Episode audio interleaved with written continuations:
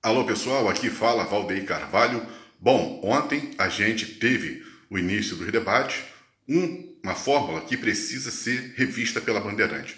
É, é a primeira emissora a fazer sempre aí a, o início dos debates, mas uma fórmula muito ruim. O primeiro bloco foi monótono, muito chato, né?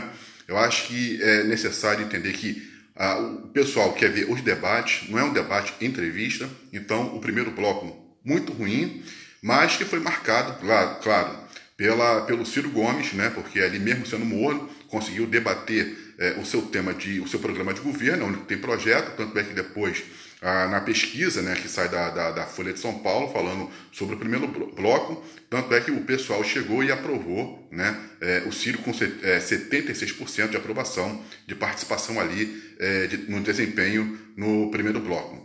Aí também temos aí a Simone Tebet, essas coisas todas.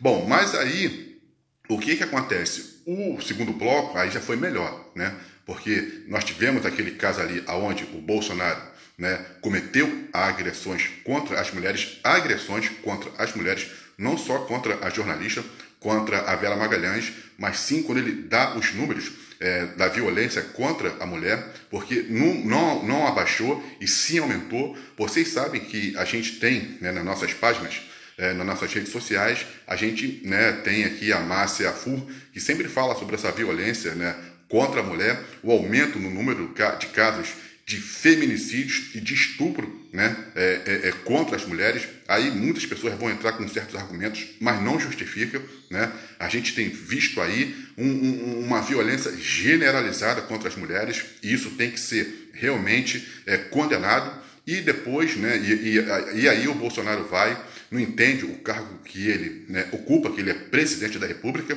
e que ele representa hoje né, o maior cargo do Poder Executivo e ele é, é, é não aceita opiniões contrárias. Então, quando a Vera Magalhães faz a pergunta para ele, para o Ciro, ele, né, sobre a questão da vacina, então ele vai e humilha a, Vera, a jornalista, e também humilha a senadora, que se saiu muito bem, né, a, a candidata, a Simone Tebet.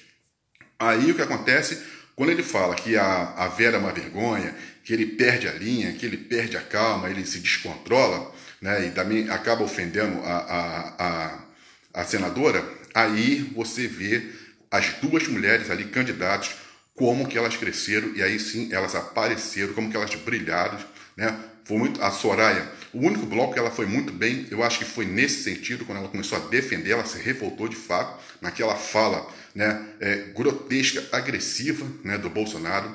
Aquilo dali não, não pode ser cometido por um presidente da República, ainda mais quando um debate desse vai a nível internacional, isso mancha, macula a instituição né, é, presidencial, porque você precisa de um presidente equilibrado.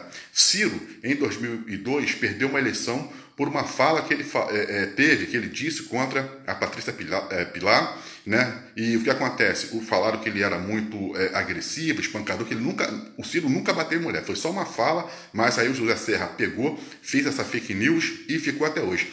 E aí o Bolsonaro vai, comete aquela brutalidade né, contra a jornalista e contra a senadora. Então as duas mulheres elas se unem e defendem as mulheres. A gente viu uma, uma, uma, uma Simone Tebet muito preparada, né? Ela chegou e falou que ela não tem medo, não se intimidou, né? Com a postura agressiva de Bolsonaro. Então parabéns a Simone, parabéns a Soraya.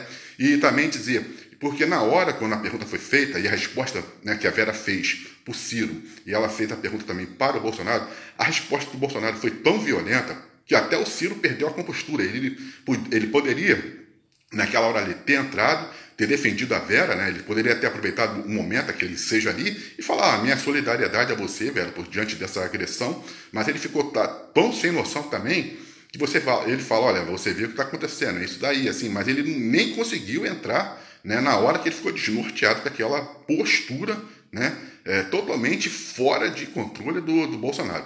Bolsonaro, a gente né, fala que ele é parvo, que ele é beócio, mas não chega, não precisaria chegar a, a, esse nível, né? A esse nível, descer tanto. É um Lula praticamente apagado, né? Não quis entrar no, no, no, no contexto do, do, do, debate, ficou mais naquela. Ele não quis entrar na lama, tentou se preservar ao máximo, não conseguiu também responder às perguntas sobre a corrupção, não se defendeu totalmente ali na questão do, do Palocci, quando o Bolsonaro começou a atacar. E outra agressão também que o Bolsonaro cometeu como presidente da República é ter se referido a Lula como ex-presidiário entendeu? Então, Bolsonaro, ele confunde as coisas com liberdade de expressão, agride verbalmente as pessoas, um erro da Bandeirante não ter dado o direito de resposta para Lula, aquilo ali é uma agressão, Lula pode ter os defeitos que for, foi preso, já pagou é, lá no caso lá a sentença dele, né? mas ele é um candidato também, ele é postulante ao mesmo cargo que Bolsonaro e merece respeito.